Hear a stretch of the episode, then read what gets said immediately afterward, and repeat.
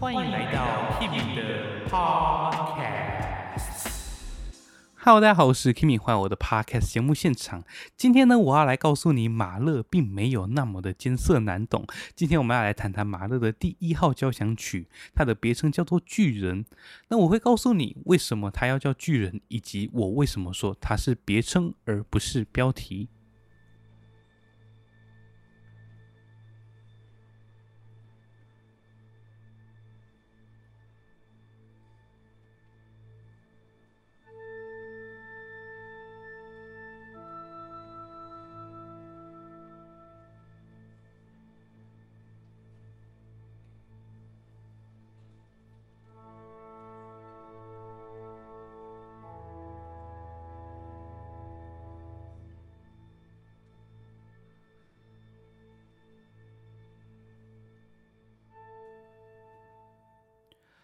那在讲这首交响曲之前呢，我们先来谈一下他的生平。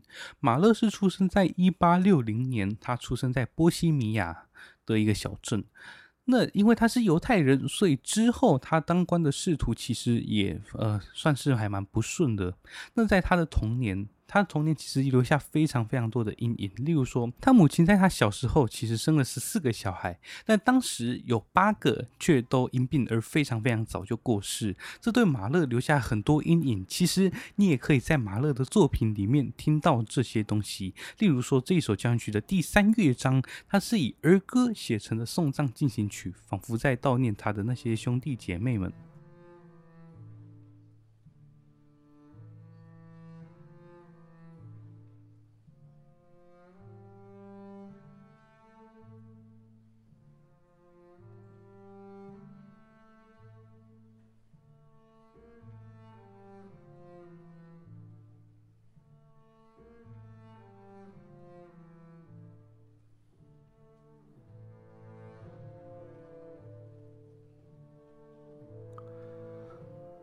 听过一种说法，说马勒是现在音乐会的票房显学，什么意思呢？就是现在只要上演马勒的音乐会，票房就会非常好。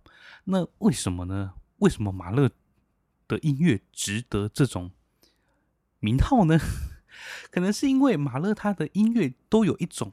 别人没有的迷人之处，例如说他很多很多的送葬进行曲，这个我们之后都会慢慢讲到。还有例如他非常非常大胆的音乐，就是你永远猜不到他下一秒会想要说什么。例如说他的转调，转调在我们第一乐章的，不对，第一号交响曲的第四乐章也会讲到这个大胆的转调，我们到时候会来看一下。然后。马勒的音乐，你不会觉得它是音乐，你会觉得它好像在跟你说话。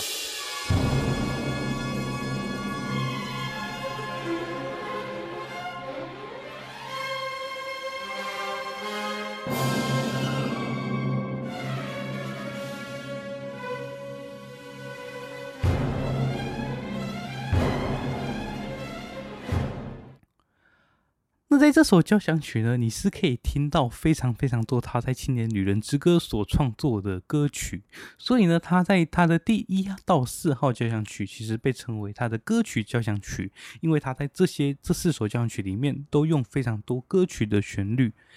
那这首第一号交响曲呢，是他在二十四岁，也就是一八八四年所创作的。那为什么他还会叫巨人呢？因为当时当时非常流行一本爱情小说，叫做。巨人，那是由作家尚保罗所撰写的。然而，这个小说其实跟这首交响曲并没有直接的关系。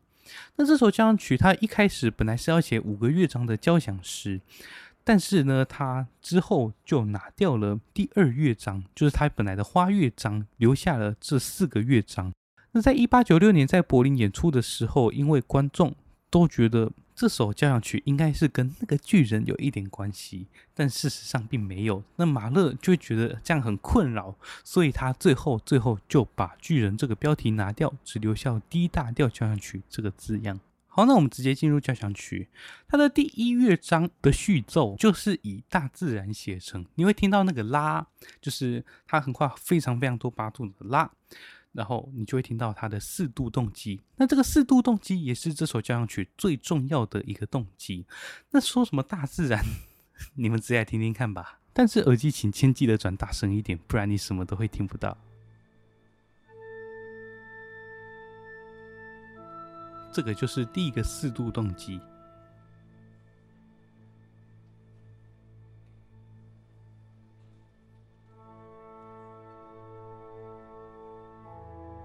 又来一个四度动机，接着它会连续出现这个四度动机。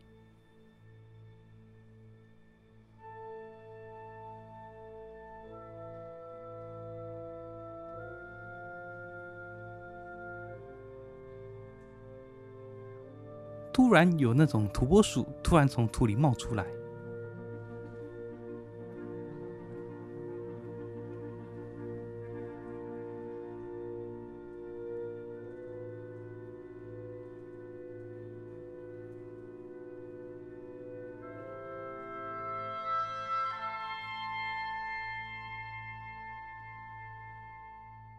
在这边，可能你会听到大地苏醒的感觉。如果我没有的话，我们就继续往下听。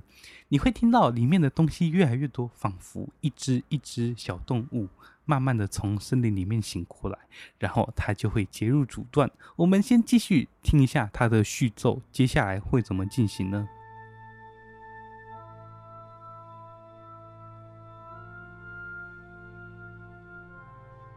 一直一直都是这个四度动机。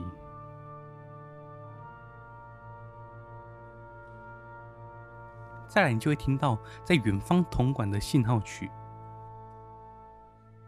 再来，那个四度动机就会变得很像鸟类被这个军营吓到，然后窜飞的感觉。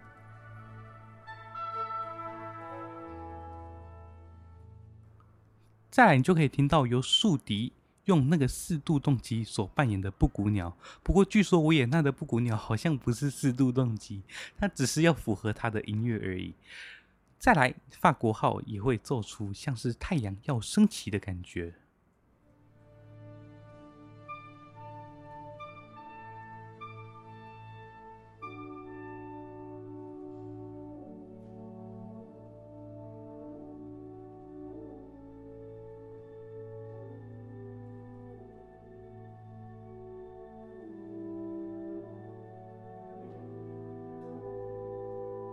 再来又是那个遥远的信号曲，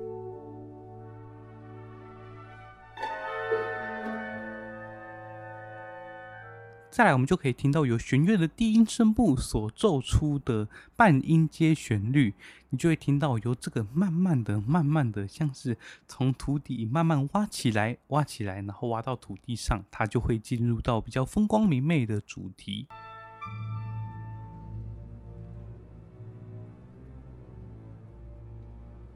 在上面，你还是可以听到那个四度动机在流窜。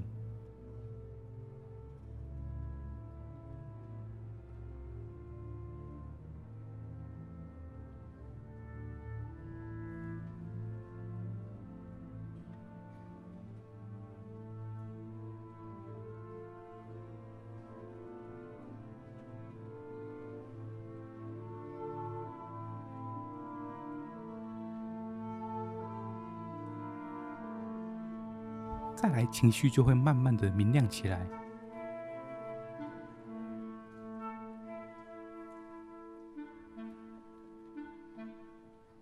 这里就是他的歌曲的主段。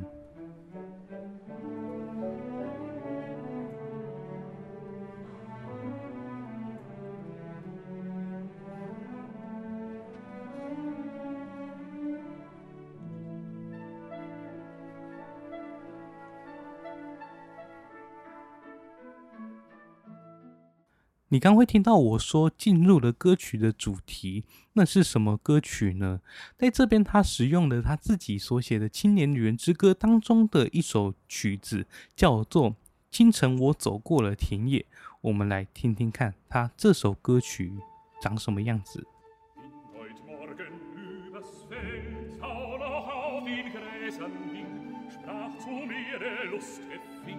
Ein Ungeheuer identdo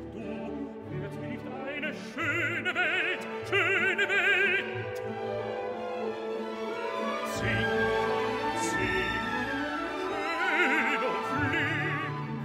一一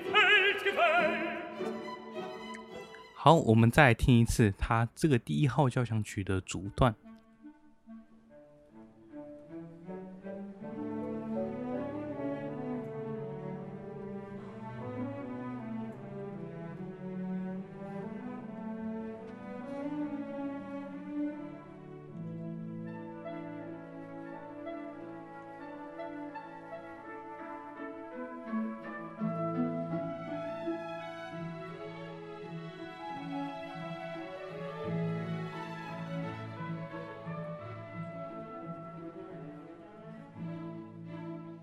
你就可以听到他用这几句歌曲的旋律一直做发展。我们接下来再来听听看吧。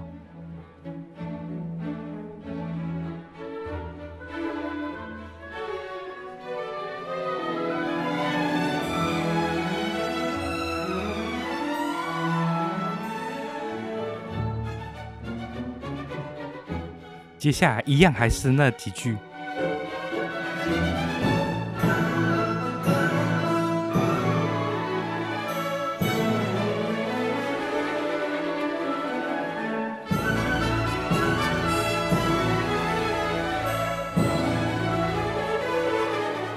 接下来会接入它的结束段，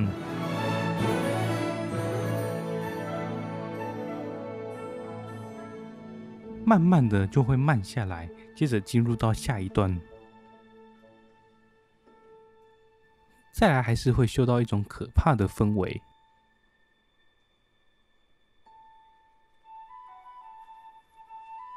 再来短笛还是那个四度动机。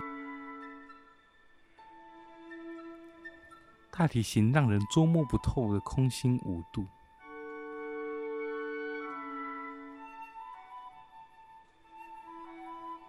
这里还是比较明亮的大调。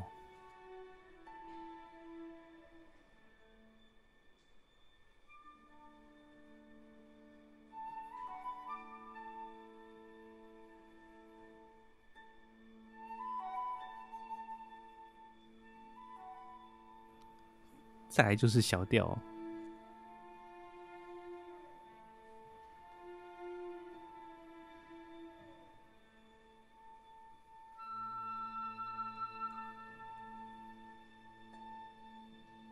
在这边就很像洞穴一样。再来，你就可以听听看它怎么转入下一段的。它的转折真的有一点长，所以我们稍微跳过一点点。再来，这也是我觉得这个乐章最美的一个地方，就它整个和声都让人有一种拨云见日的感觉。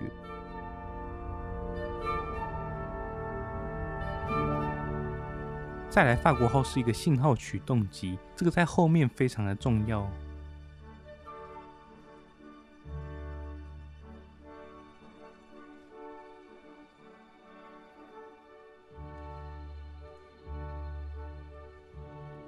再来还是那个今早我走过那个田野的旋律，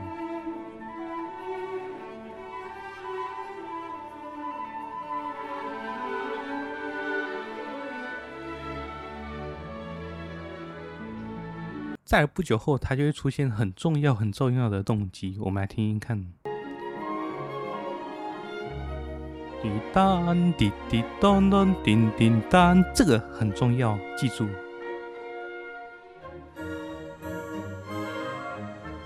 再来还是那个歌曲的旋律，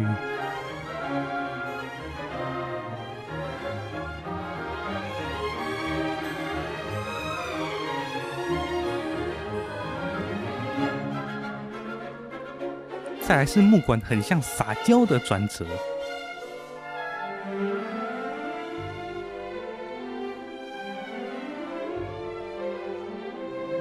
再来，我刚说很重要的那个哒梆梆梆梆，这个动机要出现了。大提琴做 echo，接着木管的这个四个音也很重要。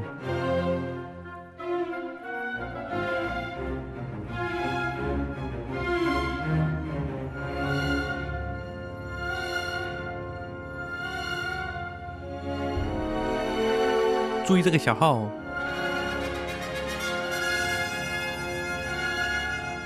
为什么我会叫你们注意那个小号呢？因为那个小号，它是从开头大地苏醒的那个土拨鼠来的，不知道你还记不记得？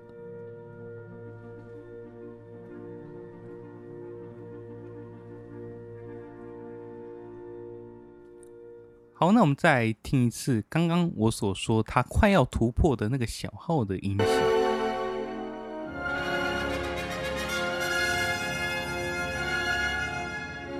再来，后面的东西都很重要，它会在第四乐章也会出现。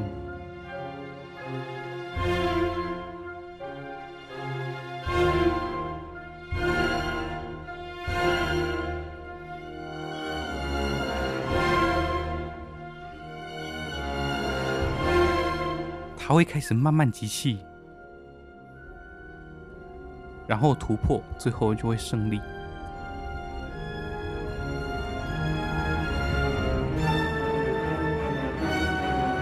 法国号三等一场命运动机，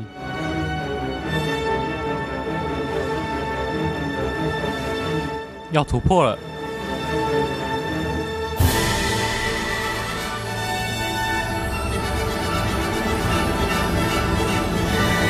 接入胜利。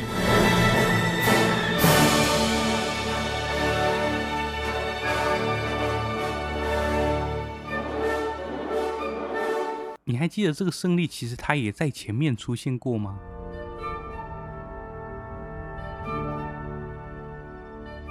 这里，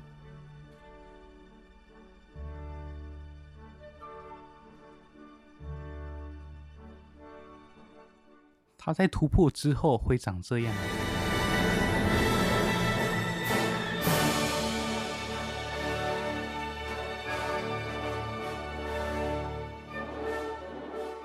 回到主题之后，他还是用那个歌曲的主题，但是他会变得更加的盛大。我们来听听看。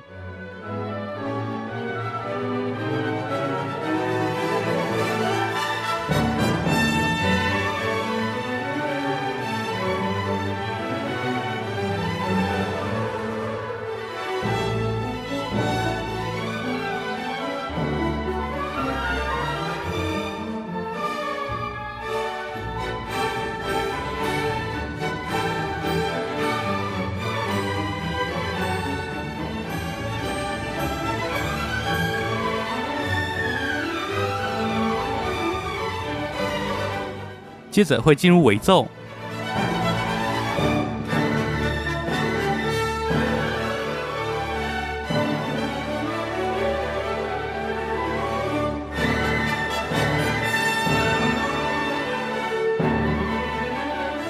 最后马勒在结尾开了一个小玩笑。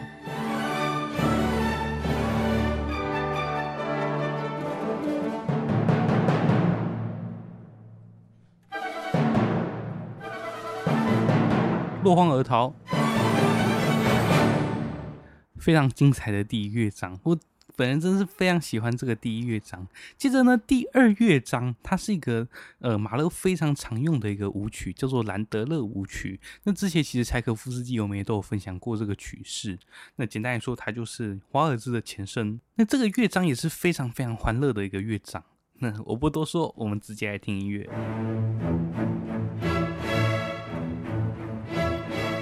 木管奏出非常民俗风的音乐。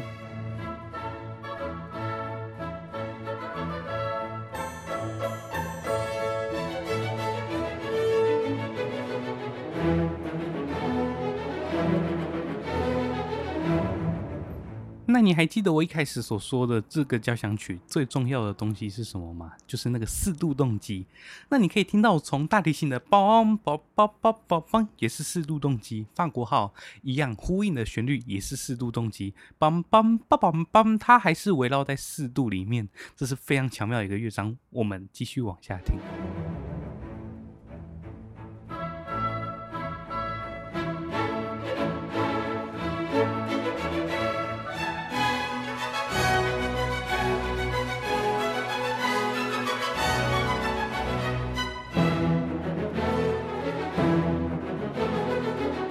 再来呢，会进入到下一个我觉得非常非常土味的一个呃乐段。那再来你会听到弦乐非常非常用力的在砍那个音，然后木管他们全部会把管子抬起来吹，这个是马勒在总谱上都有注明的。那这边乐段非常好玩，再来你会听到有装录音器的小号也会来乱录一下，我们来听听看，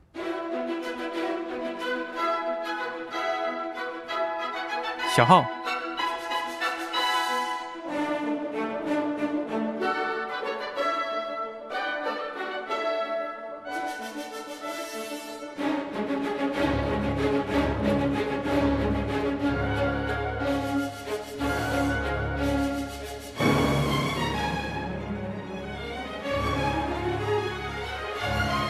再来呢，我们来听一看前面那个 A 段接到 B 段的时候，它是怎么接的？你会听到还是一样梆梆梆当梆那个旋律，只是它很有趣的，它会让各个乐器轮流去吹那个旋律，然后就会加速加速百米赛跑进入到 B 段。我们直接来听一看。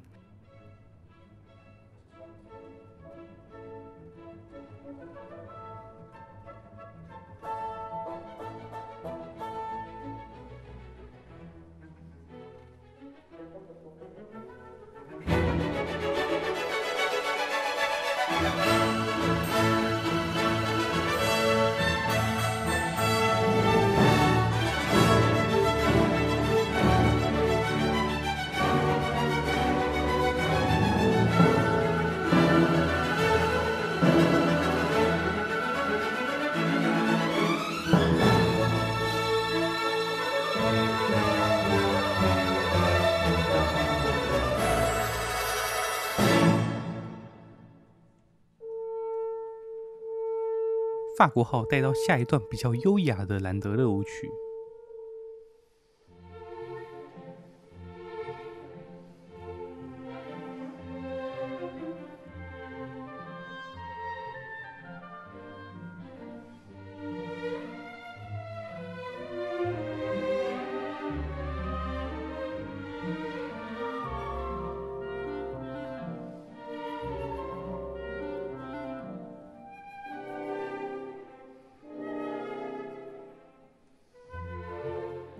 觉得最美的就在这里了嘛？其实它下一段，它又会来一个更美的。再是大提琴，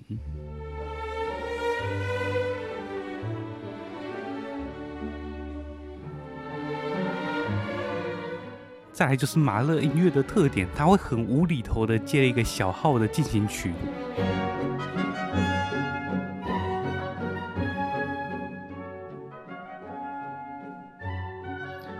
再来，又是回到那个圆舞曲。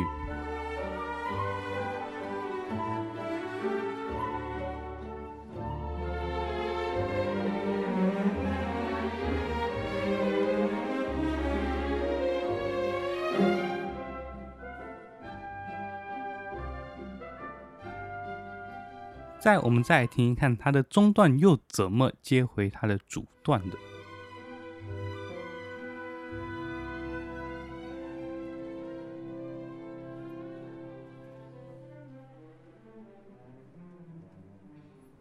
渐渐消失，接着法国号。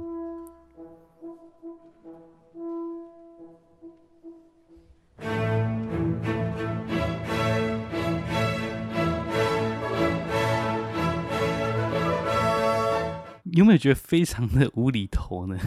我们来听听看，它这个乐章怎么结束的。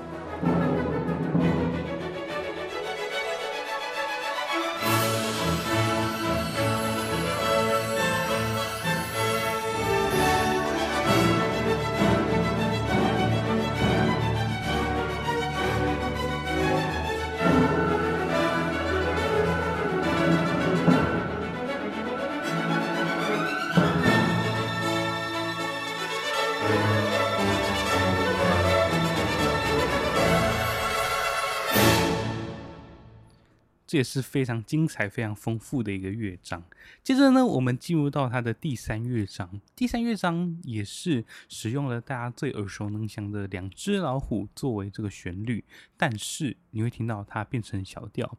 一开始定音鼓就会以那个四度动机就是嘣嘣嘣嘣，我们等一下可以来听听看。它一开始也是非常小声，所以我建议大家也可以把耳机稍微调大声一点，你才会听得到东西。一开始是低音大提琴的独奏。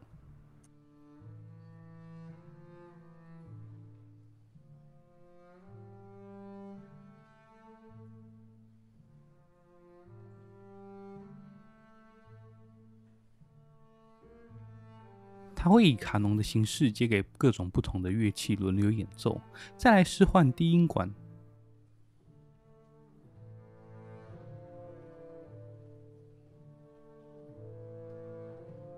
再来大提琴加入。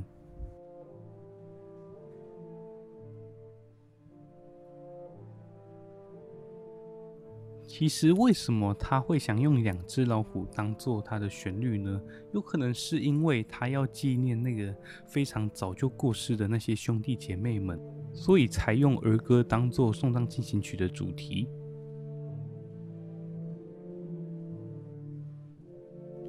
这里是低音号加进来，双簧管奏出不一样的旋律。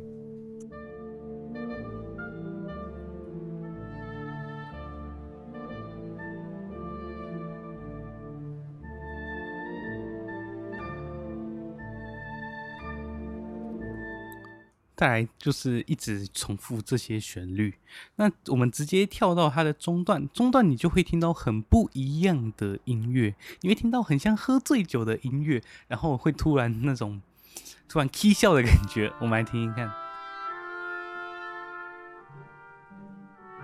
小号在旁边帮腔。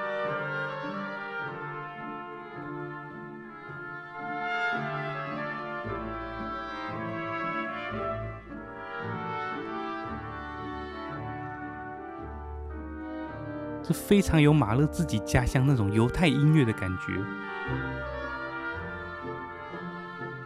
这要开始出现幻觉了。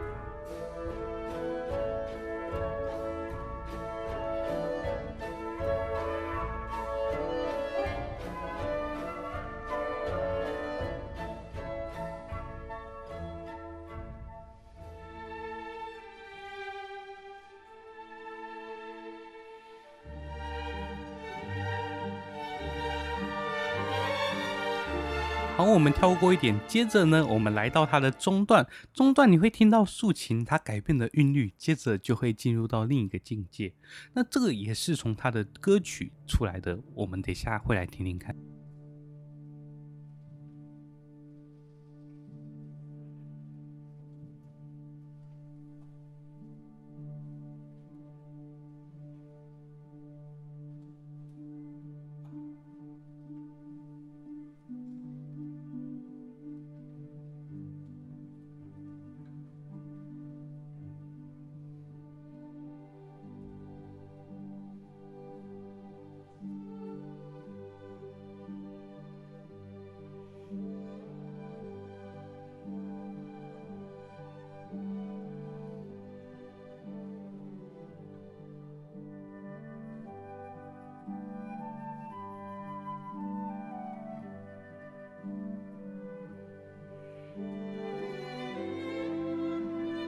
再来，我要跟大家介绍的这个歌曲是，也是从他的《青年女人之歌》来的，它叫做《蓝眼睛》。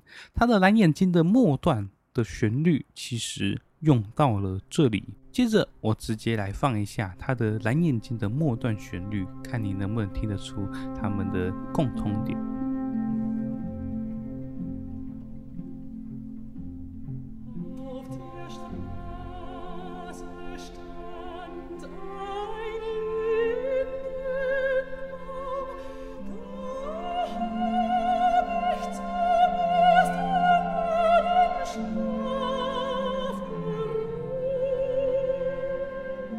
这边歌词的大意就是：路边一棵棵的菩提树，在这里我第一次真正的睡好，在那棵菩提树之下，那树上的花朵洒满我一生，我再也不晓得生命要如何继续，一切又更再美好，一切一切爱跟伤，世界跟梦。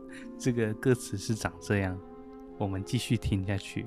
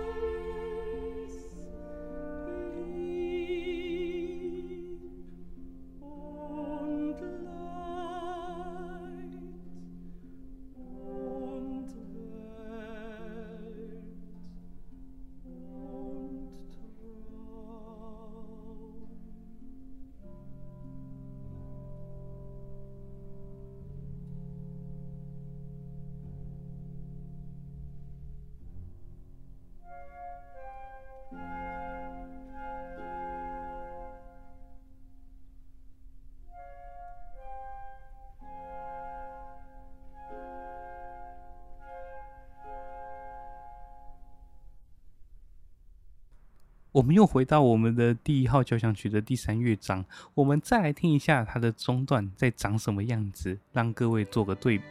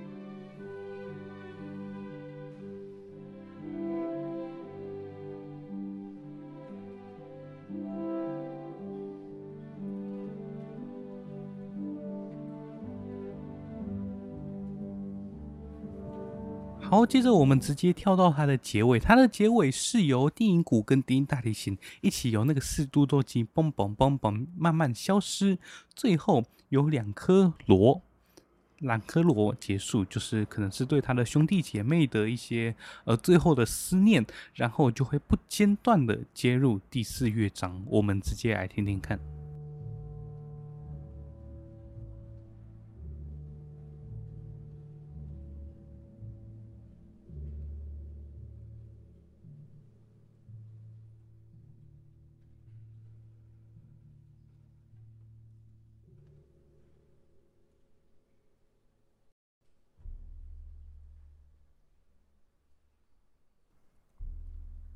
不要被吓到哦！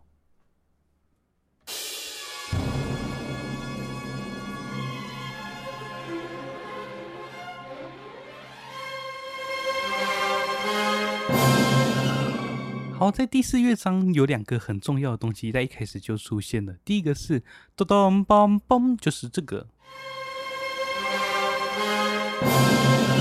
然后还有三连音半音下行的动机。就是这个叭叭叭叭，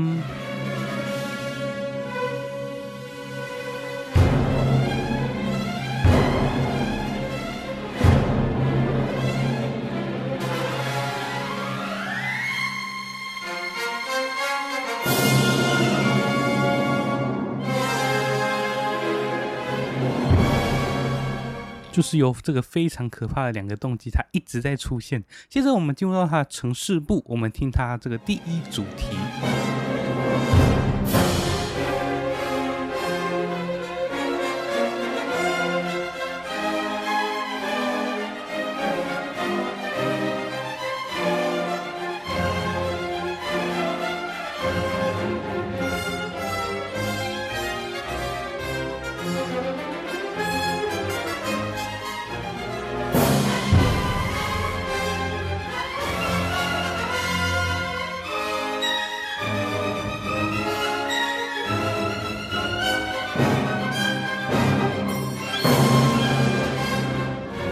注意这里，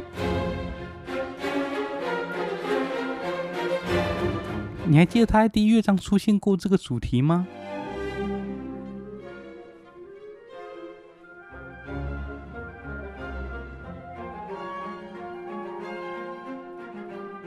我在前面好像就说过，在后面就会出现一样的东西。接着我们来继续听。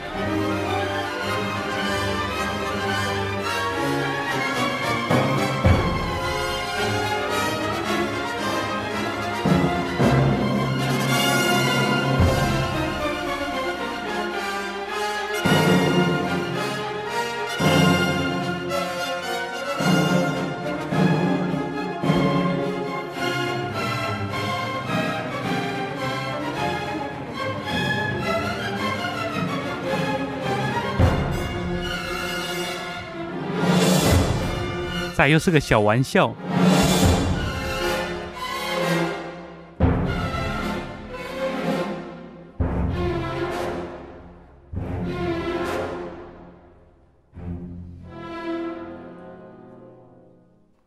念念不忘的三连音。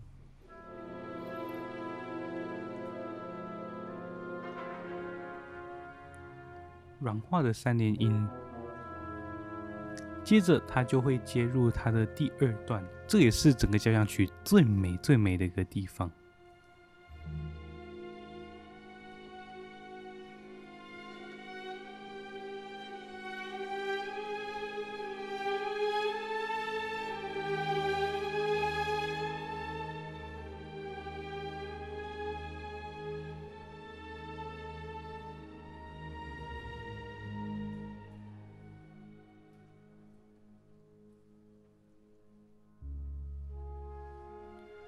真的觉得降低大调对马勒来说是很特别的一个调，对他来说特别温暖，他写出来也是一样。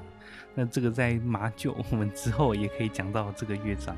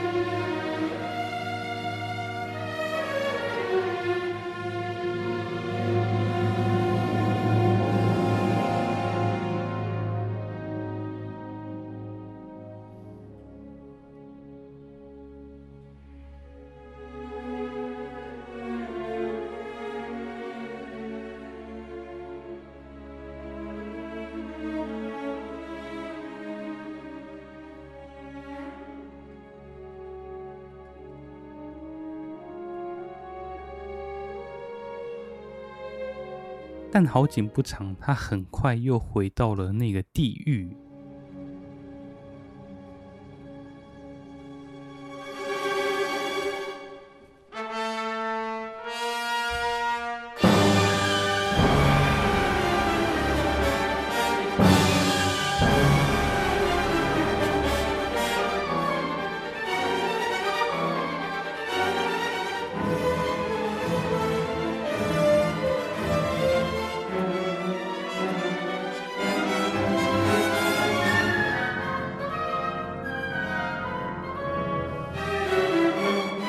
再去出现不一样的东西了。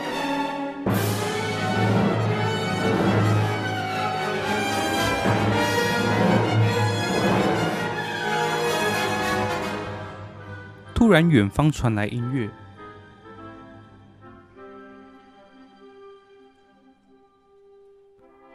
第一次的胜利。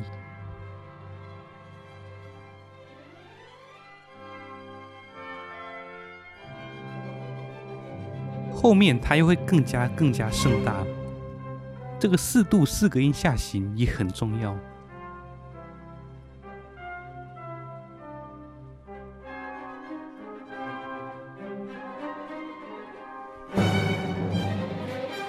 有没有觉得马勒好像 你让你听到一些好听的东西，他就会马上全部打掉，然后又让你继续遇到很不舒服的东西。好，那接着呢，我们来接入到他的第二次的胜利。那他的第二次的胜利，他的转调非常非常的大胆，他会从 C 大调，然后直接转到 D 大调，他很任性。好，我们直接来听听看这一段。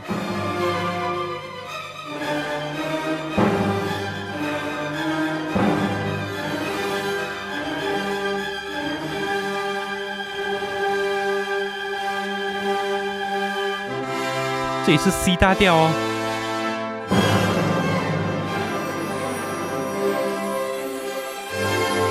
然后会到 D 大调，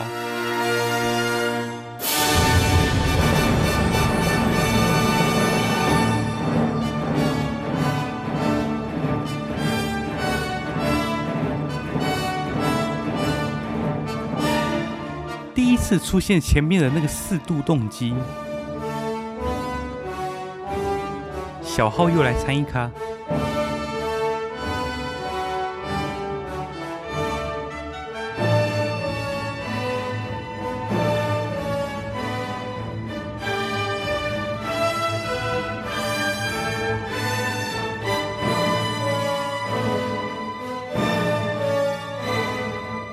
音乐就渐渐的、渐渐的越走越远。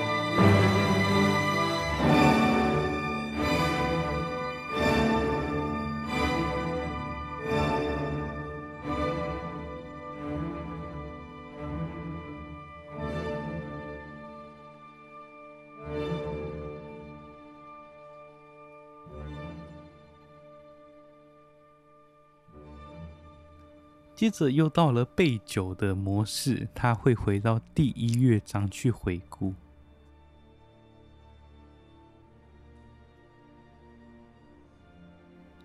法国号做出那个土拨鼠的动机。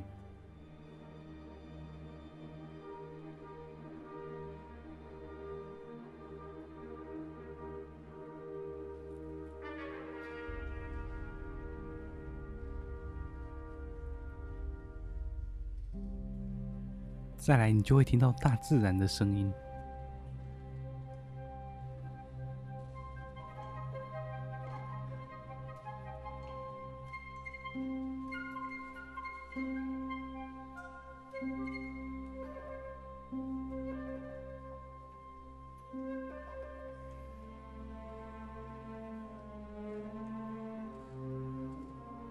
好，我们跳过一点，它一样是在回顾。接着呢，我们来听一看，它会继续堆叠，继续堆叠。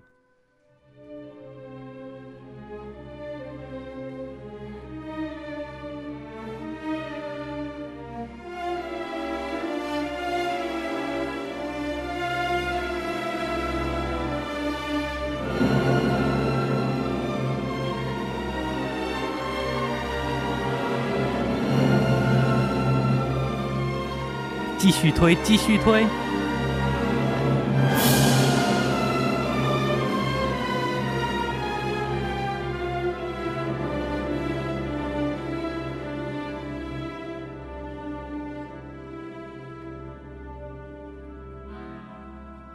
但是，一样你会听到，突然又给出了很紧张的信号。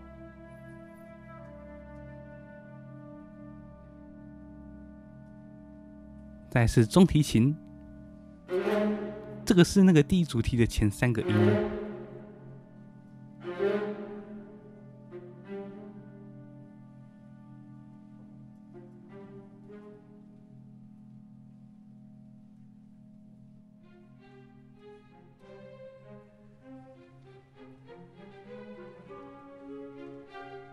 这边就轮到各个乐器又奏出原本的第一主题。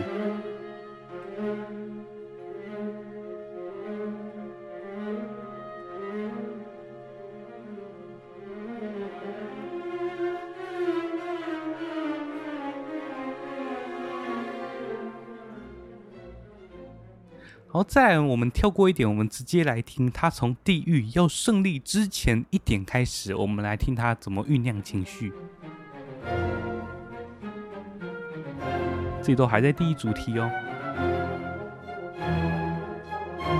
又不一样了。虽然是那个恐怖的第一主题，但是变成不同的调了。一开始的土拨鼠动机，第一主题。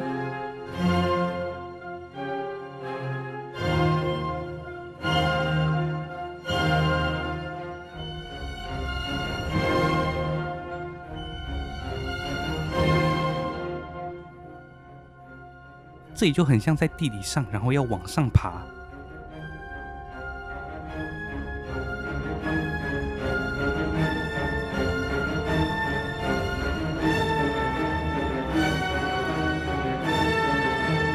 运三短一长，然后要突破。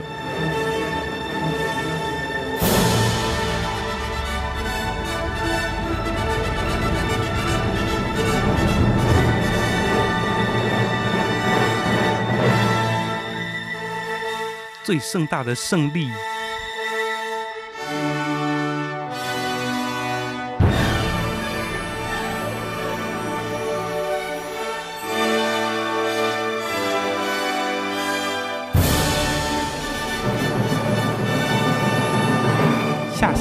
动机。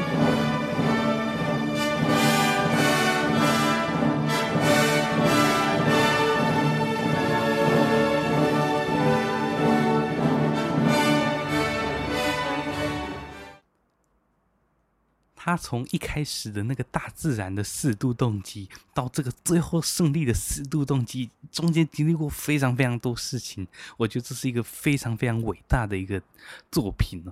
好，在我们最后再来听一下他第一乐章的大自然的这个四度动机，他是怎么写的。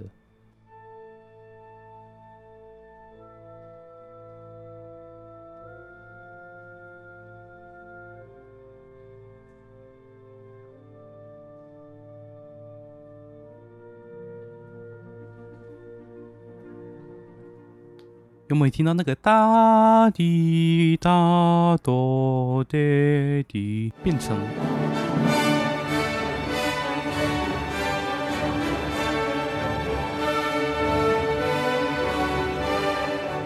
再来，马勒在这里要求法国号要全部站起来吹。